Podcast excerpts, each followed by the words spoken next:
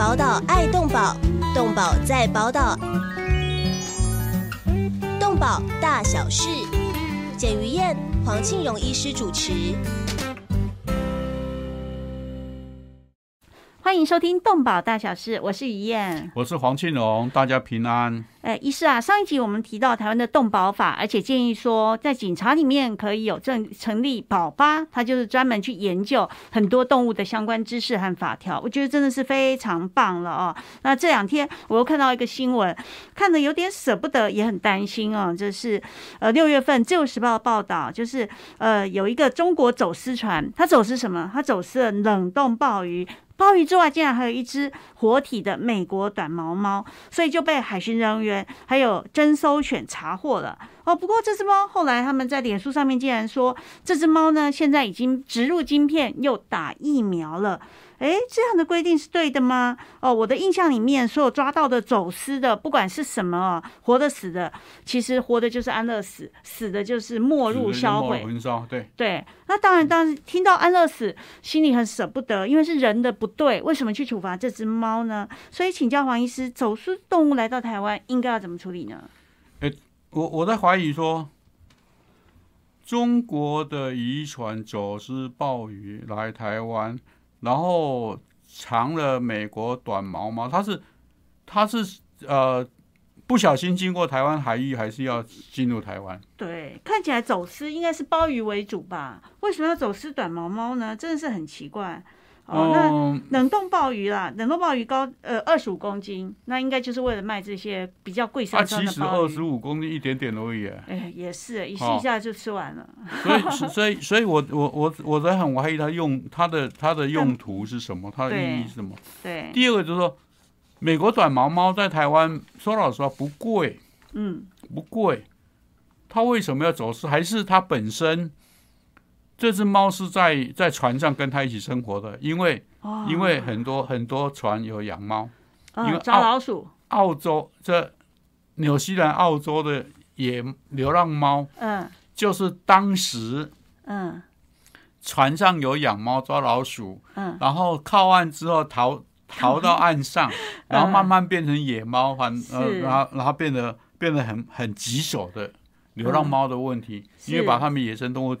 补光了，我甚至还看过一个一个啊那个影片，他们现在不是不是去抓那个抓那个野生动物吃，原住民不抓野生动物去抓。也是也是流浪猫吃，哎呀，猫能吃吗？猫肉好吃吗？它它没有它没有，因为没得吃了，没得吃，没有动物蛋白啊，是，所以没有野生动物抓，所以只好去抓猫。啊，话说，其实你让我想到两件事哦，一件事之前，我澳洲人不是突然偶遇台湾的麻雀。对，它麻雀在台湾整个市民大道下面哦，全部鸟满为患啊！一经过的时候，下面都是鸟大便，然后叽叽喳喳，叽叽喳喳。可是这只小小的可爱台湾麻雀，它当时也是不小心上了船哦，结果随着商船到了澳洲，被澳洲的网红拍到了。一下子大家都转载台湾美丽的可爱小麻雀哦 哦，这是呃里面的一个故事哦。那么另外一个，最近我有听朋友说，因为武汉肺炎嘛哦，这个呃新冠肺炎疫情蔓延，所以大家居家上班，结果每某个单位因为居家上班嘛，一连一个月了都没有人在办公室，最后发现粘鼠板上面抓到了可怜的饿昏的老鼠。它 不是猫，呃，不是猫。现在还有，其实现在一般的猫真的不抓老鼠，猫吃太好了，现在都是那种自动喂食器。哦，那所以这个是猫跟老鼠的故事。可是话说回来了，呃，这只猫哦，在这个原来海洋委员会里面的他的脸书里面说，这只猫哦，美国短毛猫，它在长时间窝在阴暗潮湿的船舱里面，楚楚可怜的模样，叫人揪心瓜。查证之后发现，这只猫是从中国要走私来台，后续由动植物防疫检疫局施打疫苗跟晶片，健康状况良好。这是不是有什么问题？呃，这里面啊，我我在想说，一个是可能有人有人想要保他，嗯，啊，有人想要保他才会才会打晶片，嗯，不然的话，平常我们只要是一这走私的动物，嗯，走私的动物一粒一粒安乐死和销毁。哦，好，没入安乐死销毁。是。啊，啊，因为它只是一只，嗯，所以我们我在假设它经过检疫，嗯，要是没有问题，可能就会有人收容它。嗯，可以吗？一般。它是应该原传遣返，也是可以保他活命啊！你不要浪就会可以啊，就怕你浪浪就会不对，还写脸书，对啊，对，嗯。还有遣返的问题，对。第二个就是不让他上岸，嗯，好，不让他上，就在他渔船，对，啊，把他的他一个是他走私要想要走私的鲍鱼，嗯，啊，把他走私的鲍鱼，然后通通没收嘛，哈，然后。猫本身，对不起，那是我在船上养来要抓老鼠的，是我的，是我的。船上的居民之一。对，合理合理。因此，这用这种理由，那很简单，我就给你打预防针，然后给你啊植入镜片。嗯，然后啊，原船遣返。啊，这样才有人道猫道嘛。人罚一罚钱，然后就你你你可以走了，你可以走了，就这样。对对，哎，哦，这也不是一个解决的方法啦。所以我我在想，会这样做啊？他的结局大概是这样，不会不会抓来，因为他没有上岸。啊，要是他上岸了，对，大概结局就是啊，没入销毁。嗯，没入销毁一般就是安乐死，安乐死啊。哦，然后打一针之后，然后就然后然后就焚就就就焚烧烧掉，对，因为怕。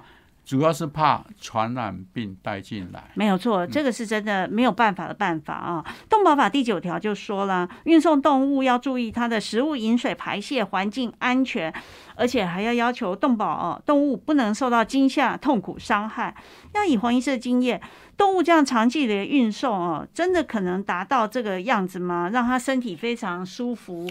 这一条，这一条其实是在讲我们讲我们那个运送牛啦，啊，运送那个尤其是猪，嗯，对，好，呃，我记得曾经有欧洲的一个议员来台湾，然后外交部就介绍来，然后到我们协会来说，呃，他提倡，呃，运输八小时要休息，八小时。啊，说就运送动物八小时要休息，是。啊，不能。不能一车赶到，那我就我就笑一笑说，嗯，我向你报告哈，我们台湾从头到尾哈，嗯，四个半小时就解决了，哈，没有八小时，嗯，然后第二个，我们的屠宰场基本上是两个多小时就会到，啊，各个比如说桃园。比如说新竹，比如说这个苗栗，哈，每基本上是每个每个县市都有所谓屠宰场，啊，甚至有些大的拍卖场是是在北中南都有很大的东都有，所以两个多小时、三个小时运送路程就到了，嗯，所以所以你那个八个小时哦，我我是不可思议，嗯，我说欧洲实在太大了，我没有话说，他一听哦，他说糟糕，我的。哎，我本来很高兴的想说，哦，我是就像我说，啊，我我们那个啊农委会要成立一个动动这个动物福利局一样啊。阿姨，他一听到他说他就没戏唱了，你知道吗？那后面问我一些，那这一条这一条就是讲我们在运送动物的时候，第一个空间，嗯，第二个温度。嗯，第三个人员的训练，第四个就是你要运送之前你要注意什么？因为哎会晕船呢，会晕车，会晕车，对，那晕车的时候搞不好吐一堆东西，然后就搞得更糟。然后再来就是我们的这个这个呃运送的那个卡车哈，嗯，没有冷气，对对，到夏天的时候。那么热怎么办？对哦，比如说像我们呃狗来富家园，你知道几点出门吗？几点？夏天的时候四点，四点要出门。有必要这样子吗？树叶飞谢，清晨就拂晓出击。四点出门，就差不多三四个小时就到了。哦，因此八九点还天气还没很热，我们就到那个地方了。哦，因为没有冷气，这也是帮狗狗着想。就是我们在我我们在想说，这些狗的运输虽然我们一笼一笼哈，而且我们只一个顶棚，那是通风的，但是外面的还是很热啊。因此，我们就我们就要，而且下去之后还要交接，嗯，所以我们以以前这个运运送运送，只要是夏天，狗来户运送到家园的狗，哈，我们看远距，比如说屏东的，嗯，比如说高雄的、台南的，四点四点半就出门了，嗯，啊，像这些，我们尤其是我们在运送猪的时候，嗯。那天气那么热，中午十一二点怎么办？嗯，对，所以就要注意到下面要放冰块。哦，真的还这样？但是我记得就是以前小的时候，现在没有了。现在的猪只宰杀也有特别的规定。以前那种整只整群清晨要送去。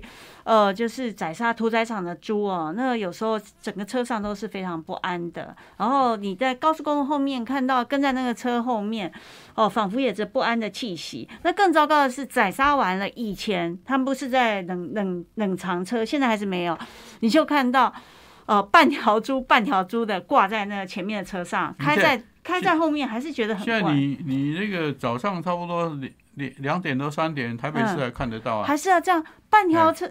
就是猪婆一半，那么就大喇喇挂在那里。是有一年我去呃以色列跟巴勒斯坦的时候，那特别走进巴勒斯坦的菜市场，它就是热烘烘的，也是像现在的温度。然后你放眼看过去，它的那个店就是像那个车一样，全部都在热烘烘，然后都是半只羊、半只猪、半只，就是挂在那边。你要也要是去看他们那个仪式里面哈，嗯。在宰牛宰羊的时候，嗯，那更可怕，好，呃，这里面又会就会谈到说什么人道对人道宰杀，嗯，这个我在上课的时候我都告诉他，我说这个我我不讲哈，讲了以后我会追杀，而且因为听完我就吃不下了，对不对？因为我不是，因为我们一个是呃中国人的观念，嗯。和西方人的观念，然后基督教的观念和佛教观念和那个那个伊斯兰教观念是是这是不一样的。呃，我们在讲的时候，难免会下一点评语，那这一点评语，然后就到时候被追杀。我所以所以我说我说。有关宗教和这个人道对待动物方面这一章我不讲，跳过去。原来是这 样，这里面的水很深，所以知识也很多。这一条是告诉我们，我们比如说我们在运送呃呃我们宠物的时候，笼子要多大？嗯，然后因因为要要带去洗澡，嗯啊，你要用什么样的笼子？要什么？那这个才小事情。重要的是，重要的是那些，尤其是猪。嗯，台湾天天，像台北市一天一天要吃一千两百头左右的猪。嗯，好，那这些猪都是从东东部或中南部运上来。对，在呃一个是明联屠宰场。嗯，好，在芦竹。那另外一个过去在新店西畔有私宅的。嗯。还有在北宜公路上也有，哈，像这些私宅的我们不算，你正常运输就会要求你你卡车多大，载几只猪，然后呃要怎么样载，而且而且还会要求卡卡车司机和管理人员，嗯呃每三年要上一次课哦，是。啊，随时去注意，比如说有新的要求什么。哦还还有了发那个发那个 license 上课证书，啊，去做这个，也就是基于说，因为呃猪尤尤其是猪在运送的时候，嗯，你要是对它不好的时候，它的紧迫很大，对，紧迫大的时候，像以前有一种猪种叫做巴布谷巴布扣，哦，它的头小小的，嗯，内脏小小的，嗯，都是肉，嗯，但是而且呃。我们饲料换肉率哈，过去过去是，四斤四公斤饲料换一公斤左右的肉，嗯，那后面进步到三点八左右，那问题是那个猪种哈，以前很早以前很漂亮，嗯，但是随便你用力一赶或者一下它，它就死给你看，哇，实在对，所以不能下的猪啊，是你只要是紧迫，嗯，紧迫的时候，它就很容易。因为因为紧迫造成造成死亡，是。然后一紧迫的时候，我们那个猪哈，我们猪肉不是讲究要很红的呢？对。结果它一紧迫，猪肉就变苍白，而且一直掉水。哇！因为光是一个运送猪的过程就有这么多的专业知识，我们要先休息一下，进个广告。对，所以我说，嗯，这是科学。对，这是科学。等一下继续讨论，休息一下，马上回来。动物保护工作不仅仅只是关心流浪猫狗而已，而是包括了在天空飞的、地上走的、水中游的各种动物。在专业化时代，从事任何一种物种的保育工作，都需要专业的人才与大量的物资，长期的投入才能显示出成效。成立一甲子的社团法人中华民国保护动物协会所秉持的宗旨是公平、公正、公开、透明、公益，对所有善款都善尽了管理与运用的责任。为了让协会发挥更大的功效，继续为社会做更多的事，急需要社会各界大力支持，捐款专户社团法人中华民国保护动物协会。划拨账号零一二九六六六五，或拨打捐款专线零二二七零四零八零九零二二七零四零八零九。欢迎回到动保大小事，我是于燕，我是黄庆荣，大家好。医师刚刚提到好精彩啊，就是原来猪肉的学问有这么多哦。那这是什么法条里面？因为你这样比较，因为台湾人常喜欢吃，这里面很好玩哈。嗯呃，猪。在屠宰场里面，对，是属于农委会管，嗯，对，上市场，嗯，是属于卫生局管，对对，没有错，对，这是一个是一个是畜牧啊，畜牧法。是，另外一个是叫做食品管理法，对，那宰杀的过程是归卫生局还是归？现在你只要到到那个交易完，在在呃嘉西市场交易完以后，就有卫生局，嗯，卫生局派。那个兽医师是。去去呃检查图体检查这些。是是啊，有些是委托农委会在管理啊，那真的两个单位都会碰到。但是但是你只要一上市场，一上市场放在那个市场。那个摊商上面，那那是通通都是卫生局在管的。是是，不过我还是希望这个过程里面啊，就是虽然我们人吃了动物，但还是这个动物的余生最后还是要有尊严，那不能去虐待它。所以我们说，为什么要成立动保法的原因在这里嘛？嗯，我们在宰杀动物的时候，要让它最最快速，嗯，最少痛苦的方法。对。这很重要，所以让让它死亡，因此才会才会我们说呃呃要让它安乐死。嗯，那问再来就我们会出现说，哎，请问牛的安乐死什么？嗯，然后猪的安乐死什么？嗯，过去我们不是有口蹄疫的时候，呃，后面这个请阿兵哥帮忙去扑杀吗？对，然后就用电吗？然后电到这个鸡飞狗跳，那猪鬼会叫。而且听说那些阿兵哥好好长一段时间都不吃猪肉了。不不只是不吃猪了，晚上做梦都会惊醒啊啊！还有牛口蹄疫也是这样扑杀。那其实各种不同各不同不同的动物，嗯哦，有扑杀的方法不一样。对，好，因此这也是这像我曾经碰过一个争议。请问这个我我们要把猪电昏，嗯，那个正极和负极电要要夹在什么地方？哦，好舍不得，为什么不打一针让他安乐死呢？打不死，还有肉，还有 打不死，不是，我们就只就本身就要让它安乐死的话，嗯，最快速的方法是电击它，就是用用高压电，哦，啊，一下子。但是问题是，就有人说，你那高压电正负极要放在哪里？哪里？一个左边耳朵，右边耳朵各一个，还是一个夹在脖子上，一个放到尾巴上？哈，不知道哎啊，太专业了。那答案到底是什么？答案都可以，都可以哦啊，但还是舍不得啊。你只要是你只要是你的电压够，但是这里面就会出现说，你夹的时候，你夹子对，它一针才会掉。对，而且那它这让增加它的痛苦。这高压电是危险的。我我们平常在电宰场，也就是用这种方法，那个猪通过的时候，那个高压电。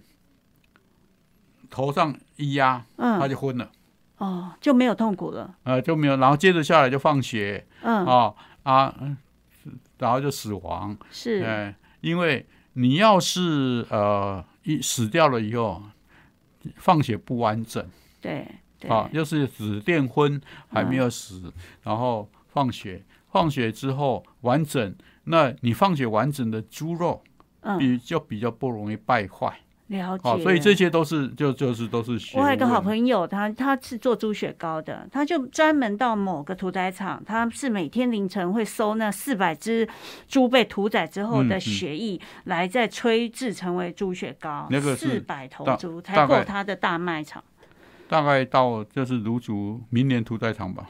呃，大约是对，但是他还特别就针对猪血，他又是一个学问。他说，事实上，即便是现场放血，已经弄得收的，已经很新鲜，但那还是死的血。是，对，所以这些真的每一个地方都是学问。这是食这个食食品的学问了哈。那在里面，我们我们就研会研究说，怎么样让动物用最少、最快速，对啊，和最少痛苦的方法让它死亡。对，我觉得这个对台湾人很重要。我们很没有办法为了动物蛋白质的摄取，必须要呃吃肉。可是这个部分，希望他们不要受太多的痛苦。所以啊，我我就讲啊，我们动保哈，不只是人道，而且还是科学。对，而而且一直在进步。那那这里面呢，我们就想说，动保法的第五条啊，是我我们第五条了，哎我们就会讲到说，我们饲养动物。应该注意一些什么事情？我念一下。嗯，但是我最不满的，我最不满的就是说，怎么修修修到有一条，嗯，要怎么二十四小时提供饮水？我们过去只有说要干干净哈，空气新鲜，环境良好之类的，嗯，就没有二十四小时。但是不知道有有哪一个给搞，嗯，搞什么二十四小时干净的饮水？真的耶！动保法第五条规定，饲主对于其管理的动物要这样子：一、提供适当、干净、无害的食物啊，这应该哈。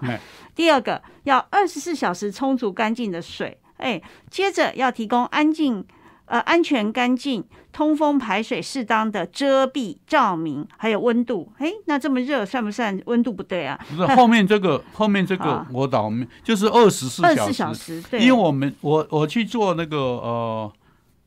呃，宠特定宠物业嗯评鉴查核的时候，我就会看到说，有一些有一些很顽皮，你只要是给他水，他就把两只脚伸进去洗脚，然后搞得乱七，搞得很很糟很脏。嗯。第二个，甚至你放进去之后，你要是不固定，嗯，他就把它打翻，打翻之后，那。我我法律是这样哈，一就是一，二就是二。你说二十四小时，我请问，我只有给他二十三小时，不行，你违法了。法令一就是一，二就是二。那按照这个再推下去，我我常常问，你知道不知道？我们养鸡的时候，我一万只鸡，我明天要投药，那我能不能能不能一下子投完？嗯。但是我假如今天今天晚上开始从六点开始停水，嗯，到明天早上我再给它喝水，那这些鸡会不会很渴？嗯，然后就喝水。对，那药就吃完。我在水里面加药，对，让它去喝水。嗯。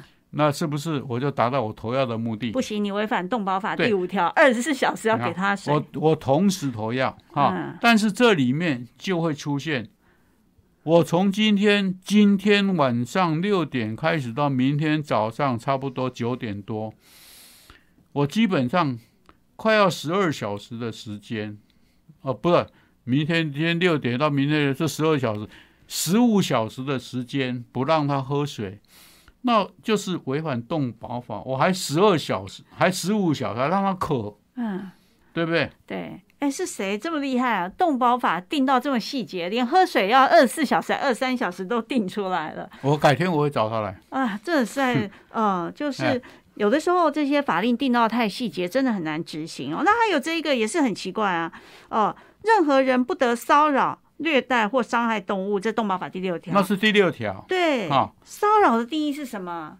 所以，所以在这个在这个里面，我们骚扰的定义。骚扰的定义到现在为止，呃，你在那边睡觉，比如说，比如说我以前养一只罗威纳，呃，我就在我那个点二卡那边哈，就是呃车库，嗯，有有那个呃店门，店门是一个洞一个洞，然后他在那边睡觉，他每一次一个老先生每一次过，嗯，就会用雨伞啪，啪啪啪啪啪啪，嗯，好，那把我的狗狗吵醒。对，这是骚扰，这个就是骚扰了。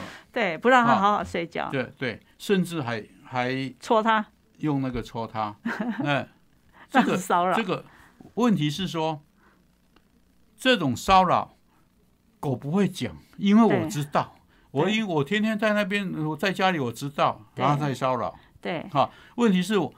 我没有办法举证啊。对啊，如果有人办，他说老先生，你违反动保法第六条，你骚扰了黄医师的狗狗，那这个，那我我这老先生我就说，那你无法证明狗狗被我骚扰。除非你有有有那个照那个摄影摄影摄像起来哦啊！我们平常说老实话，算了啦，只告诉他拜托。有一次有一次他那个。去戳我的狗，被我的狗那个雨伞被我的狗咬坏，然后他跑进来，你的狗咬坏我的伞伞。我说奇怪，你的伞是怎么会在我房间里面？啊，最正确的。我说说老实话，我说说老实话，你每次从这里过哈，我的狗在睡觉，你咕咕咕咕把它吵醒哈。嗯。我我没有没有没有说说什么，我已经不错，我的狗没有对你叫已经不错。你还要去戳它？对啊。我说你有没有想到你自己不对？对。啊，那他怎么说呢？你在对他如果在硬干，你就跟他说：“我以动保法第六条帮你送办。”嗯，那时候还没有动保法。哦，性骚扰狗。他在摸摸鼻子，哈，那不像人。嗯。你只要让我，你只要让我觉得不爽，我就可以告你骚扰。嗯。而且举证，而且现在你被我录音，你还不知道。对，哎，真糟糕哎！你这样想起来，因为最近大家都居家上班，我家那只猫最特别累的就是它。儿子居家上班，因为工程师嘛，第一天就在家里，他妈已经二三十、二三十天一步都没出去，所以他当然很闷。一闷的时候，就去骚扰我家那只猫。啊，是是他骚扰猫还是猫骚扰他？他骚扰猫啊，猫好好在睡觉，但人真的很无聊，所以就抱起来亲一亲玩一玩，再放回去。每天都在骚扰猫，也是违反了动保法。是谁这么厉害？还好了，那个那个猫，那个那个猫吼，应该不会不高兴的。啊，但是这个法条真的太好笑了。这里面这里面有一个很好玩的事情，任何人不得骚扰这个虐待。或伤害动物，最初他人的动物。哦，好，所以自己的动物可以。不是？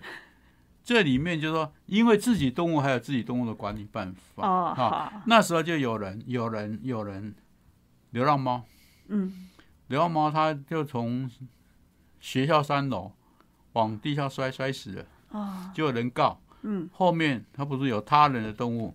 流浪猫没有人，所以不罚。后面我就说这个是一个故事哈，所以后面把他人两他人的这个删掉了。是是，哎，那任何人不得伤害，嗯啊，这个动物。对，这句话是对了，任何人不得伤害动物啊。不过叫他骚扰就真的很好笑，他人也是多的。所以，所以我们常常在说，在定义什么叫做什么叫做骚扰。什么叫虐待的时候，你要这个认知到，而且很明确的，哦，你就是在骚扰或者你这伤这个虐待，嗯。啊，这个部分，哎。呃，呃会会出很多的问题。是，那六字一条也很好玩呢。哦，明定任何人不得以动物进行展演，不过你可以申请呃，直辖市地方主管机关的许可，或中中央机关公告免经许可的展演动物，而不在此限。那哪一种类型才是动物展演呢？哦，意思话说，有一年就是我呃被人家人家希望我去踢爆某动物园里面有某某问题，但是那是在中南部，根本不归台北管辖。不过我还是跑去了，去了之后，哇，那个呃动物园的管理单位也不知道是要干嘛嘛，因为别的县市的议员，所以跑去了之后，那个管理员就很好玩，他就跟我说，呃，不知道简小姐你们来干嘛哦，但是我的大象。会配合我哦做一些表演，那你要不要来看看我喂食大象啊？他表演吃吐司给你看，我心里真的很难过哦。大象可以表演吃吐司吗？可以吗？其实这一条啊，哦，我觉得最初最初的定义更好玩。嗯，展演从事教育什么工作的动物，对，所以现在已经改改掉它的定义，说你只要是展演，对，就不行。那这里面，我我们碰到什么事情，你知道吧？我们过去不是有呃观光农场，嗯，然后他有养猪啊，养羊啊，嗯，然后或者是像后面不是有养一些什么呃那个驼羊啊，羊驼什么之类的哈，啊，让人去喂食，嗯，这个都管，可以吗？这个都管，可以让人去养小羊啊？可以吧？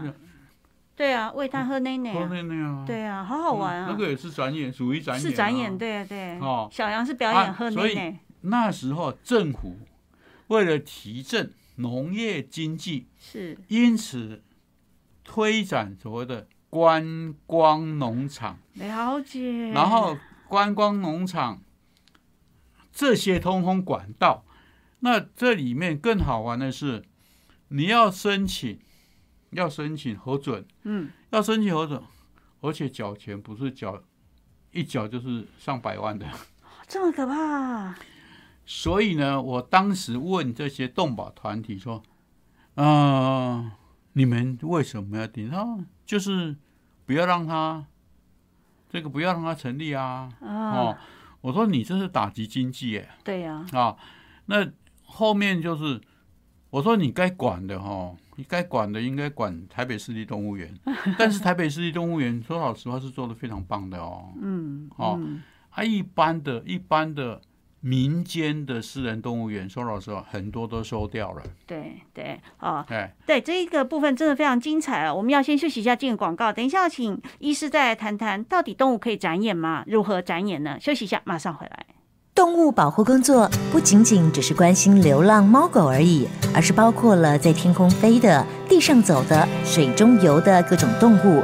在专业化时代，从事任何一种物种的保育工作，都需要专业的人才与大量的物资，长期的投入才能显示出成效。成立一甲子的社团法人中华民国保护动物协会所秉持的宗旨是公平、公正、公开、透明、公益，对所有善款都善尽了管理与运用的责任。为了让协会发挥更大的功效，继续为社会做更多的事，急需要社会各界大力支持，捐款专户社团法人中华民国保护动物协会。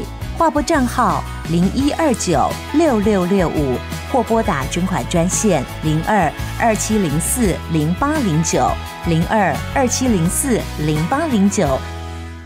欢迎回到动保大小事，我是于燕，黄庆荣，大家平安。医师刚刚提到了这个动物的展演哦，那我还记得当时我到那个动物园的时候，也看到那只红毛猩猩。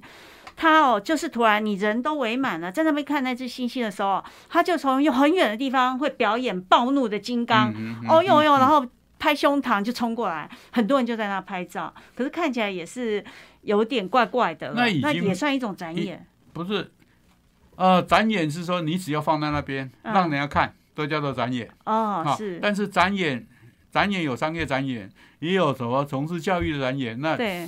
那我们的动物园基本上是叫做从事动物教育，哦，对，教育对，属于教育局管的啊。事实上，这些通通属于展演。对。那这里面呢，我们要我们要规范的哈，一个是，比如说这些展演动物，它的环境适不适当？对。第二，平常我们了不了解？它的生态环境，比如说，呃，我们那一阵子不是有那个什么，呃，猴子那个什么跑出去吗？嗯，那我其实我心里在想，它会回来，我只是我只是，呃，现在现在放马后炮，为什么？因为它是群居动物。哦，第二个他在外面没得吃，再来他在附近听到声音，他会回来，果然后面回来了，好聪明啊！只是那个小红那个食蚁兽，嗯，哦，那个那个就是大自然的，而且它不是群居动物，对，所以要找。不过它还是被找回来就是找个半死嘛，对。啊，另外一个是自己回来嘛，对，没有错。啊，原来所以了解动物习性就不会像我们外面的人看起来这么紧张。所以我们在在做展展演的时候。那有些人，有些人或有些场所，他只是为了要赚钱。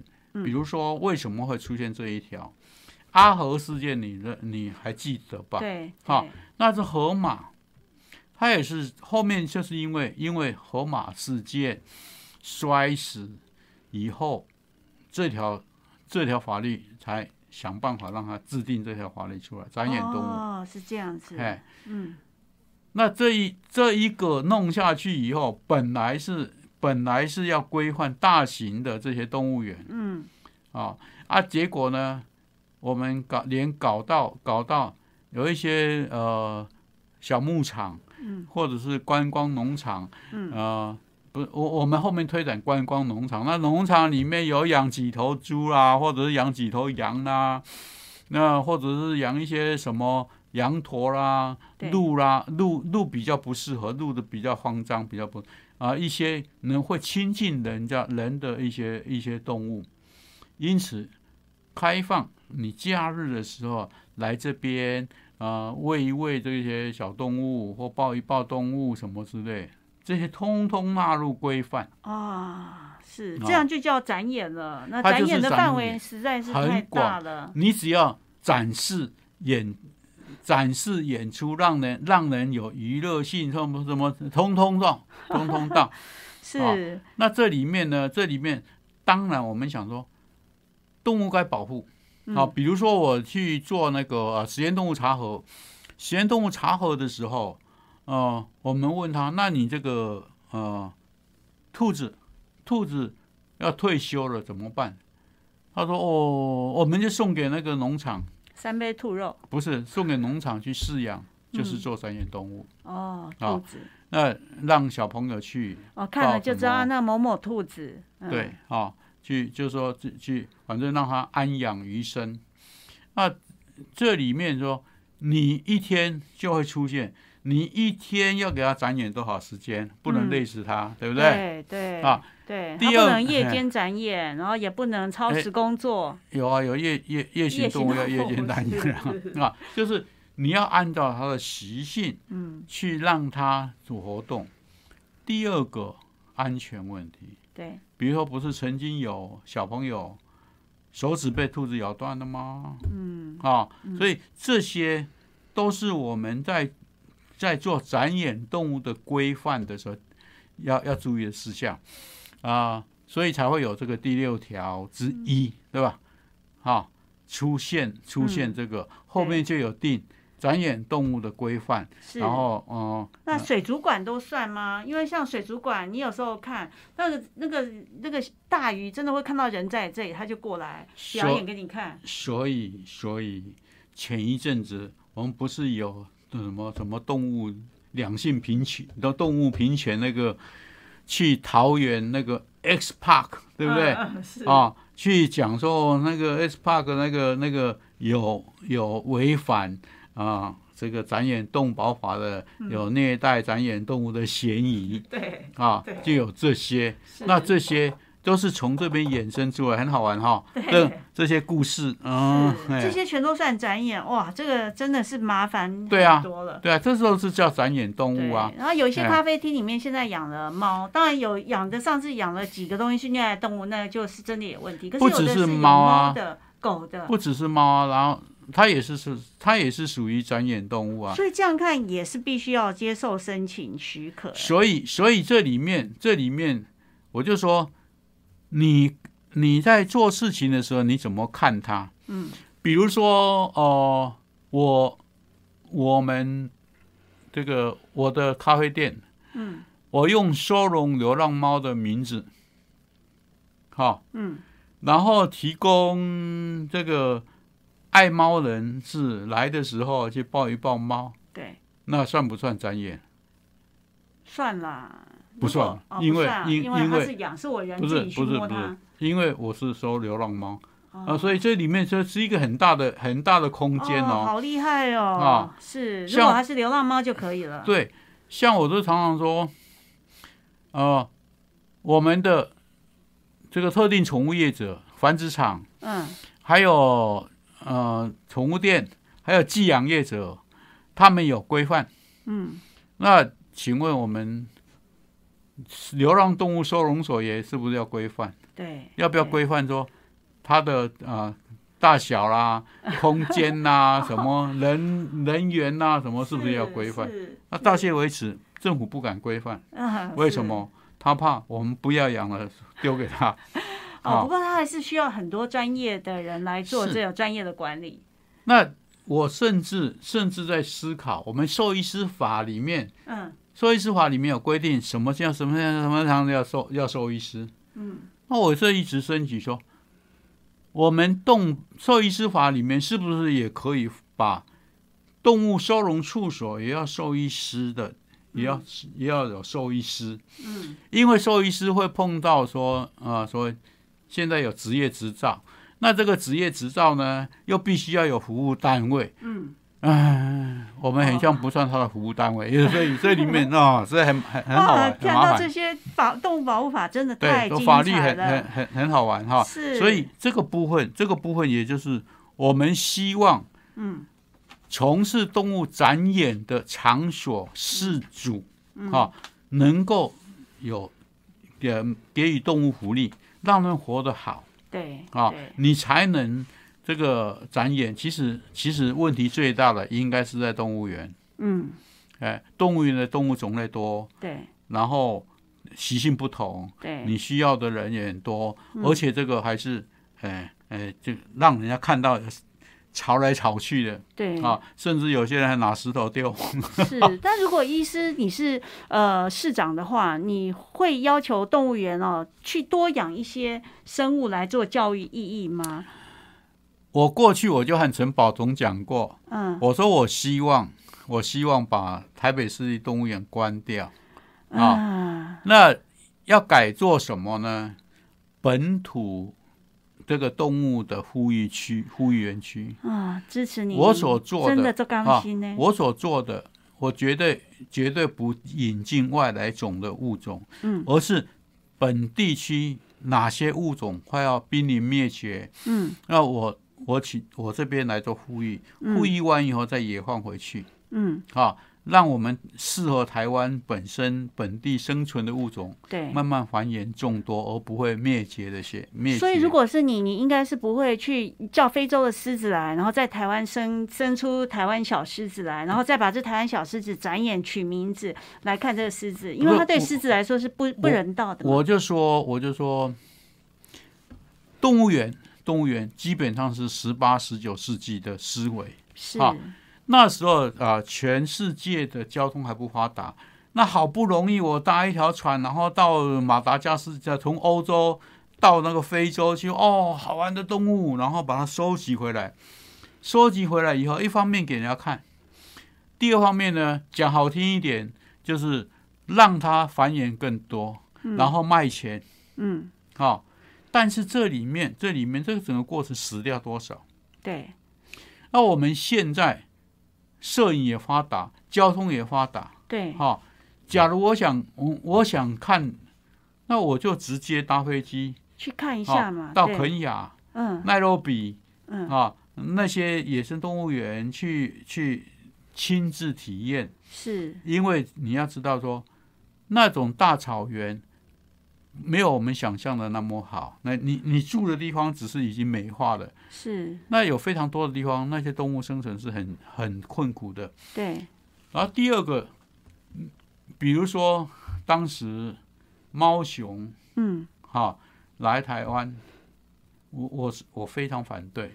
我们协会说哦，我们要赞成。我说我非常反对，为什么？嗯，他到台湾来以后，他离开了他的栖地，嗯，他生活第二个，他关着，他生活愉快吗？对，好，我看过非常多的影片，他生活在这个秦岭太白山区，嗯，哦，那个那么大的地方，对，那他现在现在的问题是他的食物这个缺乏，嗯，而且。他们很懒，对，真的很懒，对，对，那要要要繁衍众多，要刚好碰得上，嗯，他们很懒，要碰到机会又少，所以你你在那边设置设置所谓的保育区，嗯，让它繁衍众多，对，接着呢慢慢也放回去。那第二个，全世界全世界任何一个保育区，我们都可以捐款。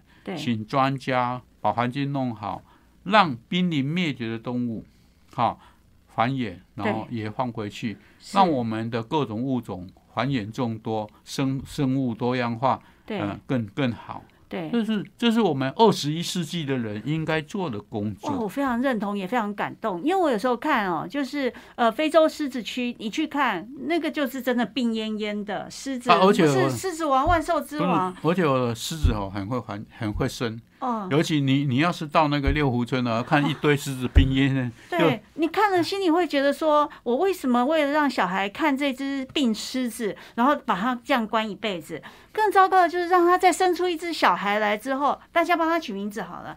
可是这他这个狮子，他永远就是长在我们所观看的世界，是的，对他的人生更是不公平。对对，我只是希望这些动物可以快乐一点过日子。所以第二个，它越来越多。越来越多怎么办？怎么办？它多一只，生活空间少一点。对。第二个，它本身有很大的草原，而且狮狮群狮群它有它有族群，它有它有老大、老二、老三领袖之类的。嗯。那天天在那里，那它的整个族群观念的冲击，造成它很不准，想要当老大也不行。过去是。我这里不能当老大，我就跑到别的狮群里面去打一架。对啊，要搞搞不好就当老大。在这边我刀，因为你你看，你到六湖村去看，满满以前以前哦，二十多年前我就看到满满的狮子，它通通天天躺在那里。对，对不对？哇，真的是这个。如果重回当时的话，现在的动保法它其实是违法的，对不对？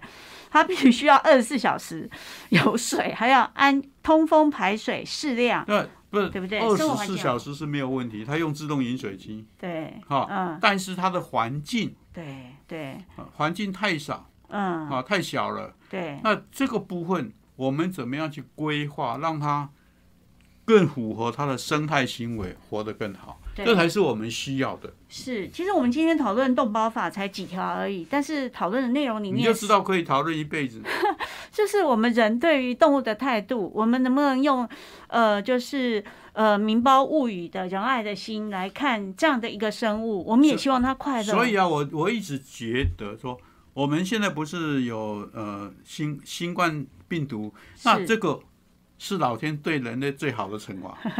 是啊，也希望这些动物啊，听说现在他们都过得比较 happy 哦。这个希望呃，现在不管是动物园的生物，或者是野外的动物，都希望我们人跟动物都那个和睦相处哦。今天非常谢谢您收听我们动保大小事哦，也希望您和我们一起关心动物。而现在呢，我们的节目在 iPad 也有，YouTube 有也有，Podcast 也有哦。还有 KKBOX 也有，嗯，哇，真的是多元的管道，希望各位好朋友一起来关，有空收听，对，一起来关心动物，也希望您订阅，也帮我们推展一下，一起为台湾的动物福利一起来努力哦，谢谢，拜拜，拜拜，下周见。